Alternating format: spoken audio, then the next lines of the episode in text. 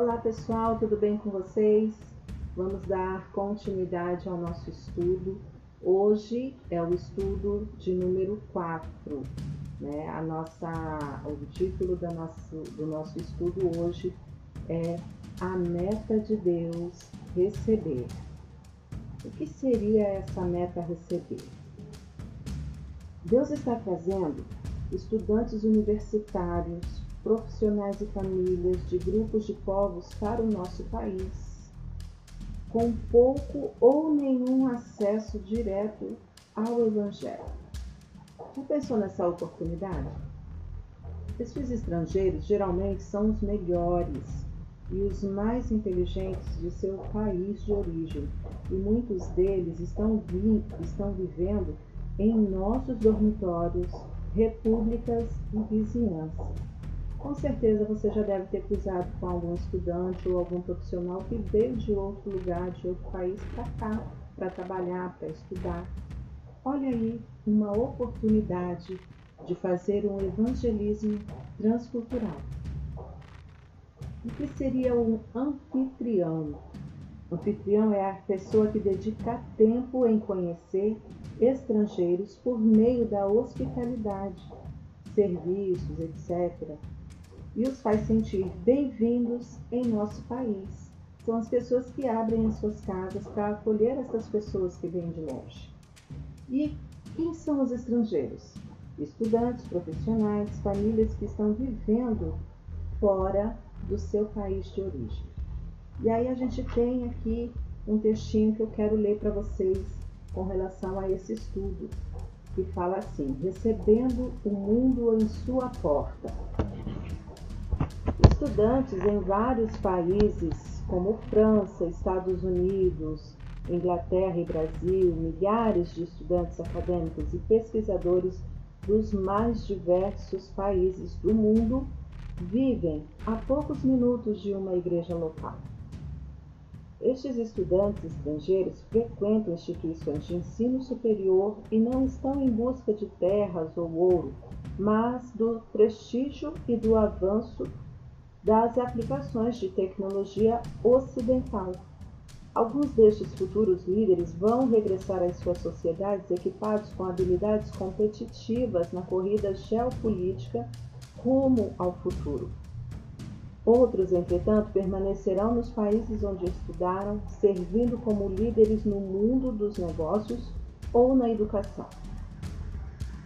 Juntando-se ao grande número de estrangeiros residentes que vivem ali, estes estudantes e imigrantes recém-chegados vivem nestes países onde estudam com planos e objetivos educacionais e profissionais muito específicos. Mas a maioria não conhece o plano de Deus para suas próprias vidas. Quando cristãos comprometidos e solícitos cruzam com estes estrangeiros e lhe oferecem a amizade verdadeira, estes imigrantes têm a oportunidade de conhecer o maior de todos os amigos, Jesus, Jesus Cristo. Imersos em uma nova cultura e longe da família e dos amigos, os estudantes estrangeiros e imigrantes recém-chegados frequentemente experimentam um nome, uma enorme solidão. Podem sentir-se deslocados, perdidos, apreensivos e ansiosos ao procurar compreender novas pessoas e situações Tarefas simples como encontrar a nova casa para alugar, ir ao banco, fazer as compras podem gerar estresse e medo. Enfrentar estes desafios sozinhos podem desmotivá-los e desencorajá-los.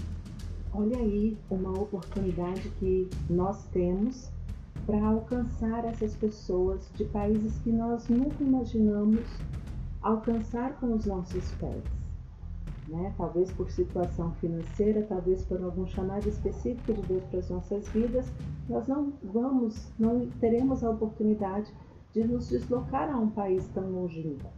Mas quando nós cruzamos com essas pessoas aqui no nosso país de origem, não fica muito mais fácil lidar com essa situação? E fazer amizade com essas pessoas também se trata de missões. Vamos ver algumas referências? lá em Levítico 19, 34 é a nossa primeira referência. Fala assim a palavra: Quando um estrangeiro for viver na terra de vocês, não tirem vantagem dele, tratem-no como trata o natural da terra. Amem-no como a alguém da família. Lembre-se que vocês também foram estrangeiros no Egito. O que esse verso revela a respeito do coração de Deus pelo estrangeiro? O que se pode fazer para amá-los como nós mesmos? Ora, um dos mandamentos do Senhor para nós não é amar o nosso próximo como a nós mesmos? O Senhor, já lá em Levítico, logo após a saída de Israel do Egito, já se preocupa com os estrangeiros que estarão vivendo entre eles e orienta Israel a tratá-los como ao natural da terra, como ao nativo. Olha que coisa interessante, como nós temos um Deus que é zeloso em seu cuidado conosco. E aí temos mais uma referência. Em 1 Reis, no capítulo 8, o versículo 41 ao 43.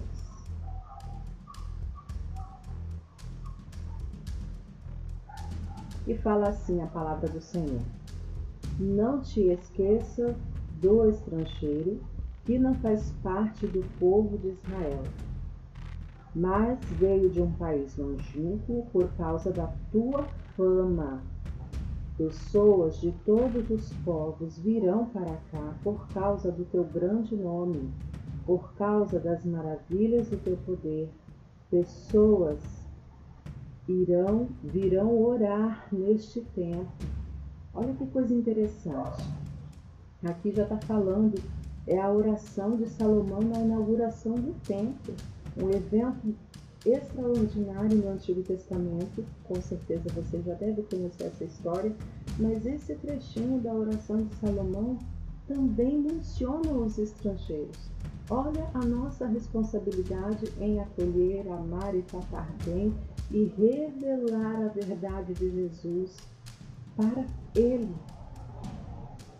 Ainda temos uma outra referência está lá em Isaías,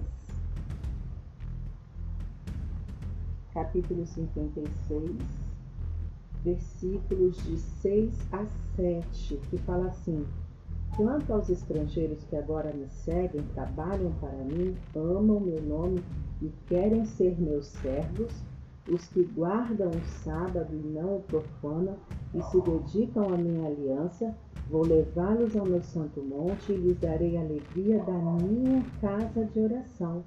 Eles serão bem-vindos para adorar, bem como os de casa para apresentar ofertas queimadas e sacrifícios no meu altar. Olha só que coisa linda, o Senhor aceita o estrangeiro.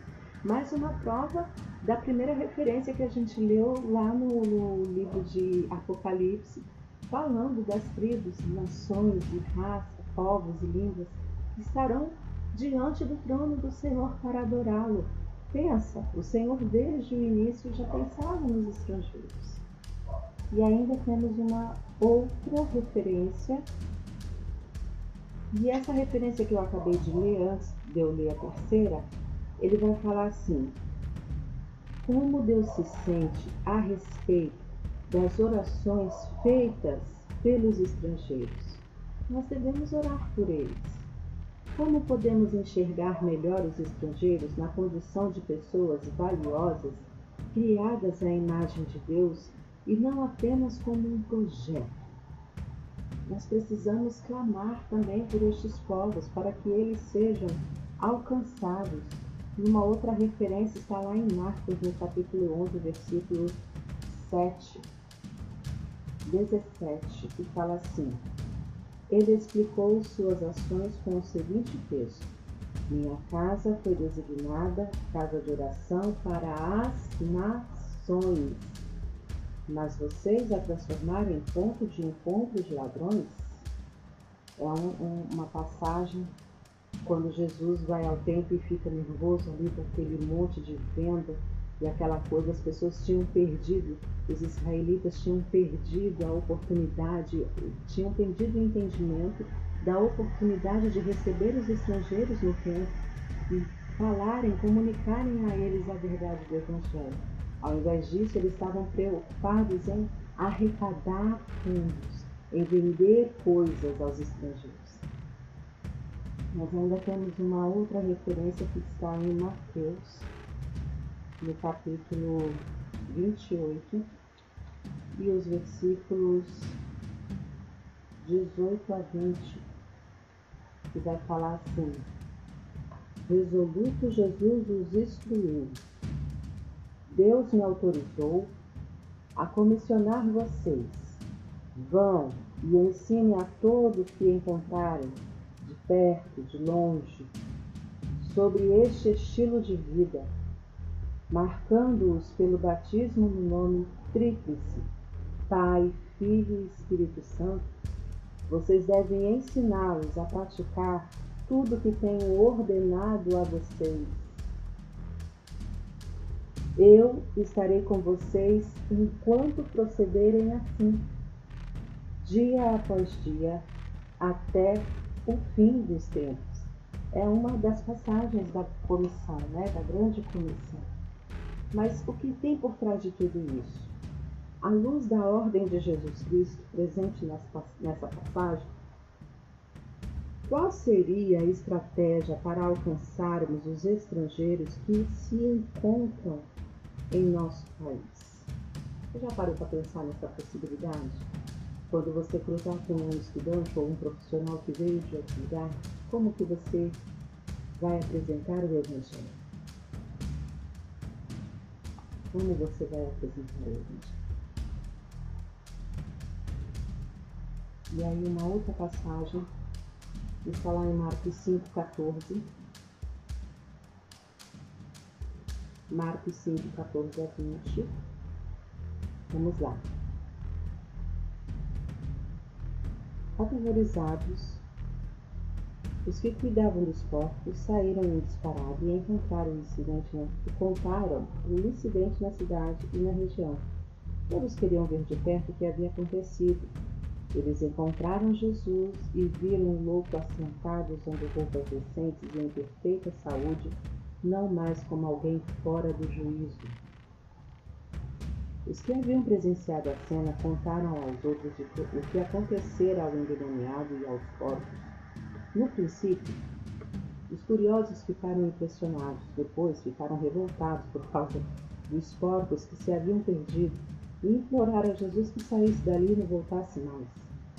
Jesus estava indo para o barco e o homem que fora liberto dos demônios pediu para acompanhá-lo, mas o mestre não permitiu. Em vez disso, aconselhou: vá para casa, para seu povo. Conte-lhes o que o Mestre, em um gesto de misericórdia, fez por você. O homem voltou e, na área das dez cidades, estava testemunhando o que Jesus havia feito por ele. Ele se tornou assunto da cidade. Olha o que é estratégia. Eu não preciso que esse estrangeiro continue para sempre aqui. Mas quando ele voltar para sua cidade, já ciente do plano da salvação para ele, ele vai comunicar de uma forma que a, o seu povo vai entender. E olha aí a mensagem do Evangelho sendo transmitida, sendo espalhada de uma forma, de uma maneira menos é, agressiva à sua cultura, porque ele já conhece a cultura do seu povo, já está habituado já sabe quais os argumentos que vai usar. E vai falar das verdades do Evangelho da forma dele. Olha que coisa interessante. E ainda temos uma outra referência que está lá em Tessalonicenses 2, versículos 7 e 8, para fechar o nosso estudo de hoje. Tínhamos interesse em vocês e os tratamos de maneira adequada. Nunca fomos superprotetores nem condescendentes, mas cuidamos de vocês como a mãe cuida dos filhos. Amamos vocês e tratamos com muito carinho. Não satisfeitos em transmitir a mensagem, queríamos dar a vocês o nosso coração e foi o que fizemos. Fato é, eles estão aqui entre nós e nós temos essa oportunidade. O que nós podemos aprender com o apóstolo Paulo de compartilhar não apenas o Evangelho com outros, mas também com sua própria vida. Como esse relato pode contribuir para a nossa estratégia de alcançar o estrangeiro? O Evangelho ele transforma a nossa vida, não é verdade? Com certeza você tem uma história interessante para contar de como você era antes de Jesus e de como você é agora, depois que conheceu Jesus.